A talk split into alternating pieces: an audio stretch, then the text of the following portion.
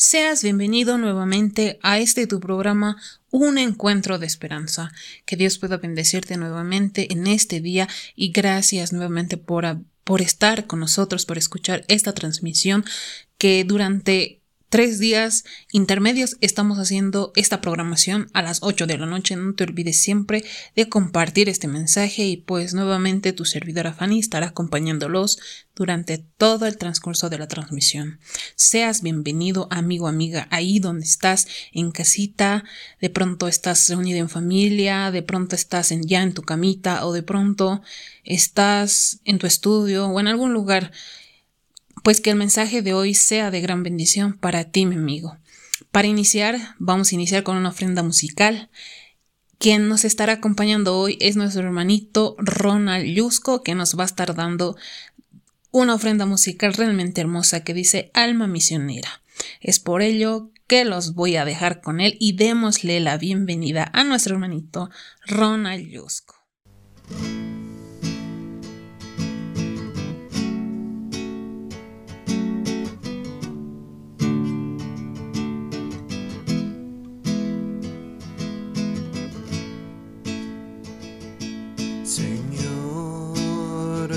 Mi vida nueva antes de que la espera desgaste años en mí. Estoy dispuesto a lo que quieras, no importa lo que sea, tú llámame a servir. Llévame donde los hombres necesiten de tus palabras, necesiten las ganas de vivir. Donde falte la esperanza, donde todo sea triste simplemente por no saber de ti.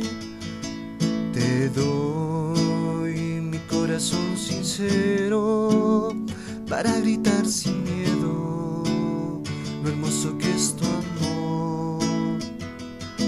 Señor, tengo alma misionera, condúceme a la tierra, te de ti.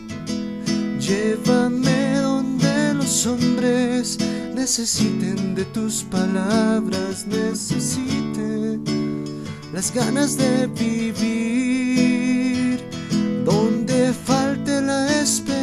Donde todo sea triste simplemente por no saber de ti, simplemente por no saber de ti.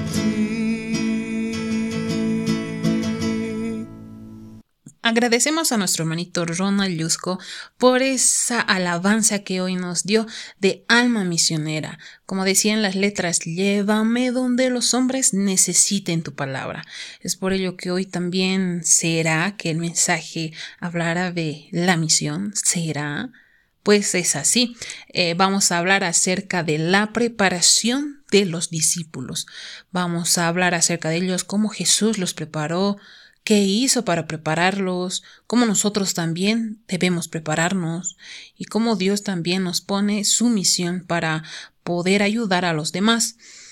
Eh, pues vamos a darle una cordial bienvenida a nuestro hermanito César que nos va a estar dando el tema de la preparación de los discípulos. Es por ello que tomemos apuntes y escuchemos este mensaje para nuestros corazones. Es por ello que mis amigos démosle la bienvenida a nuestro amigo y hermano César. ¿Cómo están, hermanos y hermanas? Qué alegría poder dirigirme a ustedes a través de este audio. Sabes, mi hermano, hace un rato atrás, hace unas horas atrás llegué del trabajo. Y al llegar del trabajo y estar en mi casa, me estaba preguntando, cuán afortunado soy de que el Señor me cuide durante todas estas horas, en medio de las locuras que pasamos en la sociedad. Cuando uno sale, sale con tanto miedo, pero cuando uno está aferrado de la mano de Dios, se da cuenta de que no hay nada que pueda dañarte. Ahora también me puse a pensar, ¿no? ¿Quién soy yo? ¿Qué soy yo para que el Señor me proteja de esta manera? Y al recordar una historia que nos narra en el libro de los Hechos de los Apóstoles, nuestra hermana Elena de White, nos muestra cuán grande es el amor y la misericordia de Dios por sus hijos, que eligió a personas tan indeseables por muchas, por esa sociedad, personas que tal vez la sociedad había descartado, personas que para muchos no tenía un valor social o una posición social, personas como pescadores que tal vez para las personas no eran importantes, algunos eran publicanos, eran despreciados por sus mismos hermanos, otros eran personas furibundas, personas que tal vez tenían un carácter duro y que muchos no querían acercarse a él. Pero Dios, o es decir, Jesús, eligió ese tipo de personas. Mira, estaba leyendo una historia de una maestra que en una ocasión hizo un pequeño trabajo práctico con sus alumnos de, de primaria. A ellos les dijo, quisiera que traigan todo lo que para ustedes significa que es vida. Ese fue el trabajo para los niños. Entonces los niños fueron a su casa y al día siguiente trajeron todo lo que para ellos significaba vida. Algunos trajeron unas plantas, otros trajeron flores, otros trajeron mariposas, diferentes insectos. Pero entre ellos había un niño muy particular. Era Benjamín. Este niño tenía síndrome de Down. Cuando este pequeño se acercó a la maestra, le, le trajo una cajita de fósforo vacía. Los demás niños miraron esa cajita y se pusieron a reír porque pensaban que este que Benjamín no entendía cuál era el significado de vida y no habían entendido y no había entendido Benjamín cuál era el trabajo que la maestra les había dado. Entonces se burlaban de Benjamín, decían que era un tonto. Pero la maestra lo miró tiernamente y le preguntó a Benjamín, ¿por qué me trajiste esta caja vacía? Y Benjamín lo miró y le dijo, esta caja vacía es la tumba de Jesús, y está vacía porque Jesús resucitó. Cuando la maestra lo miró, se puso a llorar y se dio cuenta de que Benjamín había comprendido claramente qué significaba vida. Un tiempo después Benjamín murió. Muchos de los niños fueron a su entierro y cuando estaban enterrando a Benjamín, pusieron muchas cajitas de fósforos vacías. Ese pequeño ejercicio que la maestra había hecho con él, y esa muestra clara de la comprensión de lo que es vida de Benjamín, había marcado la vida de estos otros niños, y especial también de la maestra. Ese pequeño que muchos veían que era un un pequeñito que no comprendía que era tal vez para ellos como un retrasado. Ese pequeñito era el que mejor había comprendido que era vida. Y a través de ese pequeño, el Señor llegó a muchos de estos niños y también a la maestra.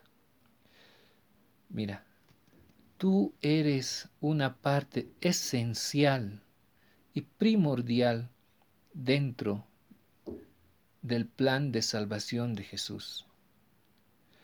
Sabes, tal vez en algún momento te has sentido de triste, te has puesto a pensar de que tú no podrías hacer ninguna cosa para el Señor por tu carácter, por tus debilidades, por tus temores. Quiero que comprendas algo. El Señor fue el que te eligió. No te eligió una persona, el presidente, tal vez eh, alguna persona que tú conozcas, no te eligió a ser parte de, de alguna cosa que, que puedas, algún cargo que puedas ocupar aquí en la tierra. Él te eligió, el que te eligió fue nuestro Salvador, fue Cristo el que te eligió. De la misma manera que eligió a los discípulos. Mira, en el libro de Marcos, el capítulo 3, versículo 3 y 14, el Señor hace este, este gran acto. Mira, dice así, después subió al monte y llamó así a los que a él quiso y vinieron a él. Y estableció a doce para que estuviesen con él y para enviarlos a predicar y que tuviesen autoridad para sanar enfermedades y para echar fuera demonios. Eligió a doce para comenzar una gran obra. Estos doce caminaron durante tres años con Jesús. Fueron preparados para poder llevar el mensaje. Fueron, fueron guiados por el Maestro. Fueron llevados a pescar hombres. Ya no eran pescadores comunes. Ya no eran personas que cobraban impuestos para, para ganarse la vida. Ahora ellos buscaban ganar almas. Durante tres años Jesús los había preparado. Mi hermano, hermana, ¿cuántos años tú estás dentro de la iglesia? ¿Cinco? ¿Diez? ¿Un año? ¿Dos años? Durante todos estos años, que tú has estado dentro de la iglesia, el Señor te ha preparado para una obra. El Señor te ha preparado para la gran batalla. Pero no es una batalla que tú vas a tener que levantar armas y pelear contra contra gigantes. Sino es una batalla del Espíritu Santo. Tú simplemente tienes que ser portador de la palabra. Hemos estado casi un poco más de 60 días encesados. Y hay muchas personas que están hambrientas de la palabra de Dios. Durante este tiempo no solo las personas han muerto de hambre de pan, no simplemente han tenido hambre de llevarse un alimento a la boca, sino también han tenido hambre de poder llenar sus espíritus. Así como Jesús eligió a estos doce, Jesús te eligió a ti también para poder ser el portador del pan de vida. Ahora tal vez te preguntes, ¿cómo puedo hacerlo? En un mundo que está en este momento convulsionado, donde la gente cose de aquí para allá, donde todo mundo es prácticamente sospechoso y nadie quiere acercarse a nadie. Mira, los discípulos también tuvieron ese problema. Los discípulos eran personas a las que la sociedad no les no les hacía caso. Eran simples pescadores. Tenían miedo a hablar a personas, eh, a magistrados, a personas que aparentemente también podrían saber más que ellos. Tenían temores. Pero saben lo que les dijo el Señor Jesús en el libro de Juan, el capítulo 14, versículo 1 al 4. Les dice, no se turbe vuestro corazón. ¿Creéis en Dios? Creed también en mí. ¿Sabes? ¿Crees tú en Dios? Cree en el Señor Jesús, que simplemente pon tu vida, pon tus deseos en, la, en las manos del Señor y Él hará todo lo demás. Ahora el Señor Jesús también quería animarles. Mira lo que les dijo en el versículo 2. En la casa de mi Padre muchas moradas hay. Si así no fuera, yo os lo hubiera dicho. Voy pues preparar lugar para vosotros. Y si me fuere y os prepararé el lugar, vendré otra vez y os tomaré a mí mismo, para que donde yo estoy, vosotros también estéis. Y sabéis a dónde voy, y sabéis el camino. Qué maravillosa promesa. Esa promesa no solo es para los discípulos, esa promesa es también para ti, mi hermano, mi hermana. El Señor está preparando un lugar especial para ti. Y el Señor dice que tú ya sabes cuál es el camino. Tú sabes cuál es el camino, mi hermana, mi hermano. El camino es simplemente aferrarse de la mano de Dios y cumplir con la obra que el Señor Jesús nos ha encomendado. Ahora, el Señor Jesús les dijo algo más a los discípulos. Miren, versículo 12 les dice, de cierto, de cierto os digo, el que en mí cree, las obras que yo hago, él las hará también, y aún mayores hará, porque yo voy al Padre. ¿Qué te parece, mi hermano? El que cree en Jesús hará obras como las que hizo Jesús. Pero no se refiere a que tú harás obras mayores que las que hizo Jesús. Se refiere a que las obras que haga el pueblo de Dios en este tiempo tendrá un mayor alcance, será de mayor poder, porque muchos en este tiempo serán transformados por el testimonio vivo que demos nosotros. El Señor Jesús está volviendo.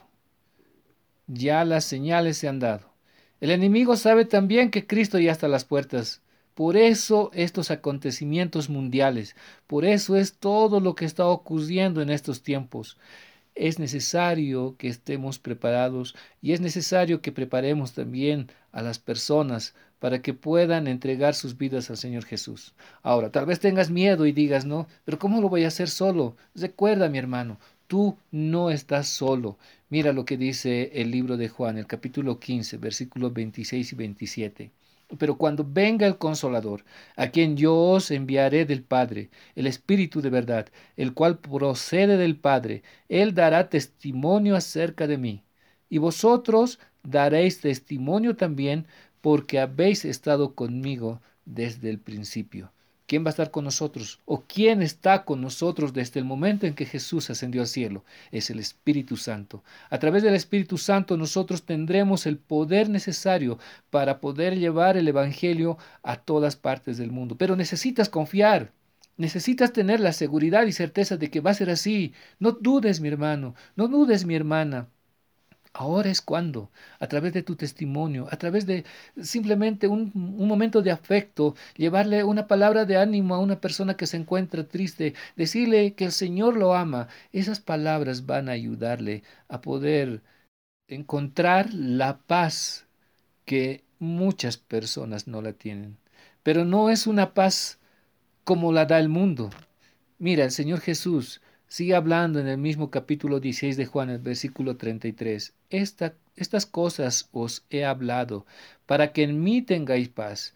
En el mundo tendréis aflicción, pero confiad, yo he vencido el mundo. Mira, las personas no viven en paz. Muchas veces nosotros mismos no tenemos paz. Pero cuando volcamos nuestra mirada a Jesús, cuando levantamos las cabezas, y miramos a Jesús, encontramos la paz que nos hace falta. Una paz muy especial.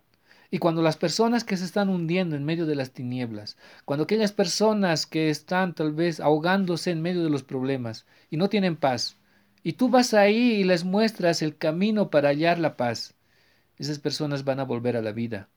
Tal vez no están muertas físicamente, pero espiritualmente están muertas y necesitan revivir, necesitan encontrar el sentido a la vida. Y la única manera es que ellos levanten la mirada a Jesús. Pero ellos no lo van a hacer solos, necesitan de ti. Por eso el Señor Jesús te ha preparado, por eso el Señor Jesús te ha llamado, para que en medio de esta tormenta tú sepas tener paz y transmitir la misma paz que el Señor Jesús te da a ti.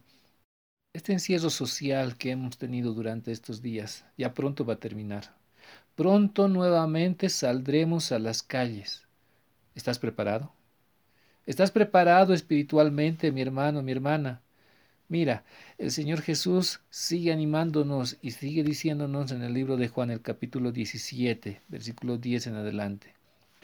Y todo lo mío es tuyo, y lo tuyo mío es y he sido glorificado en ellos.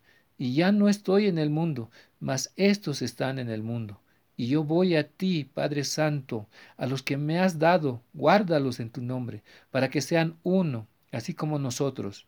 Cuando estaba con ellos en el mundo, yo los guardaba en tu nombre. A los que me diste, yo los guardé, y ninguno de ellos se perdió, sino el Hijo de perdición, para que la escritura se cumpliese.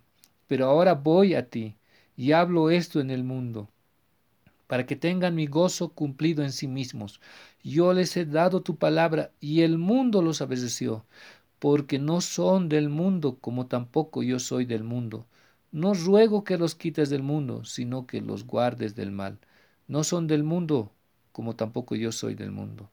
Santifícalos en tu palabra. Tu palabra es verdad. Como tú me enviaste al mundo, así yo los he enviado al mundo hermano, pronto estarás en las calles. Este tiempo que estás en tu casa con tu familia, con tus hijos, con tus hermanos, con tu esposa, con tus padres, aprovechalo para fortalecerte espiritualmente. Aprovecha para tener una relación plena con el Señor Jesús. Aprovecha para ser un, un, un musculoso espiritualmente, para que cuando salgas a las calles no haya nada que te haga tambalear, no haya nada que te dé temor, sino que cuando tú salgas seas un victorioso en el nombre de Jesús. Ahora, El Señor Jesús te dice algo más por si tal vez estás todavía temeroso de salir a las calles o tal vez estás temeroso de poder visitar a las personas por esto de las enfermedades y, algunas cosas que suceden en estos tiempos. Son cosas que el enemigo ha puesto, son cosas que el enemigo, son las estrategias del enemigo para que el plan de salvación de Jesús no marche adelante. Pero mira lo que el Señor Jesús te dice a ti, me dice a mí y nos dice a cada uno de nosotros en el libro de Mateo, el capítulo 28, versículo 20. Después de encomendarles la gran comisión, de darles la gran misión de poder llevar el Evangelio a todas partes del mundo, les dice, enseñándoles que guarden todas las cosas que os he mandado, y he aquí, yo estoy con vosotros todos los días hasta el fin del mundo. Amén. El Señor Jesús está y estará contigo todos los días hasta el fin del mundo, hasta cuando tú tengas vida o hasta cuando Él regrese, pero Él siempre estará con cada uno de nosotros. Mi hermano, una vez más quiero recordarte, tú eres una parte fundamental dentro del plan de salvación de Jesús, dentro del plan de salvación que el Señor Jesús ha trazado para este mundo. No te rindas. Sigamos adelante, mi hermano, mi hermana. El Señor Jesús está a las puertas.